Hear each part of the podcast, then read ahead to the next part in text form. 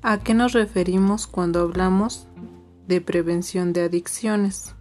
Al conjunto de acciones que permite evitar el consumo de drogas, disminuir situaciones de riesgo y limitar los daños que ocasiona el uso de estas sustancias.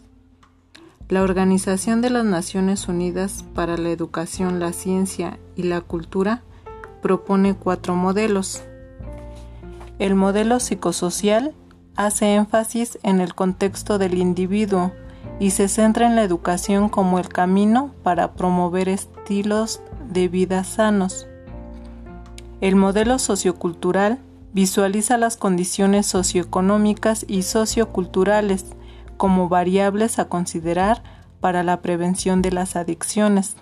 Las actividades propuestas se orientan hacia la promoción y el desarrollo comunitario.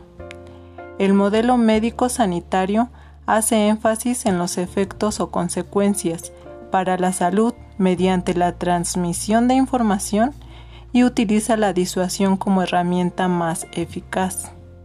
El último modelo es el ético jurídico, se centra en el aspecto legal de las drogas como camino para lograr el orden social. Las actividades de prevención se enfocan en el mismo sentido.